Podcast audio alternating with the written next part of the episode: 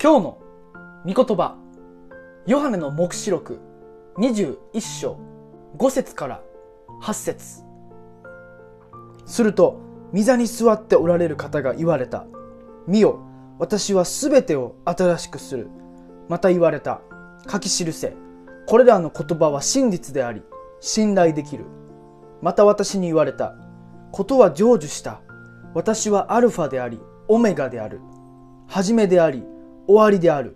私は乾く者に命の水の泉からただで飲ませる。勝利を得る者はこれらのものを相続する。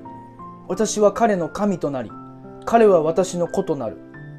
しかし臆病な者不信仰な者忌まわしい者人を殺す者みだらなことを行う者魔術を行う者偶像を拝む者すべて偽りを言う者たちが受ける分は火と硫黄の燃える池の中にある。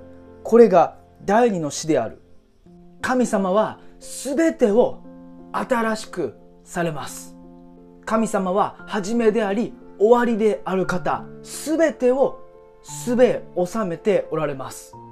イエス・キリストを救い主として信じる者は天の御国が与えられます。しかし信じない者には永遠の地獄。第二の死が与えられますどうか私たちはイエス様を自分の救い主として信じて永遠の天国に入り命の水を毎日飲んでいこうではありませんか All for Jesus!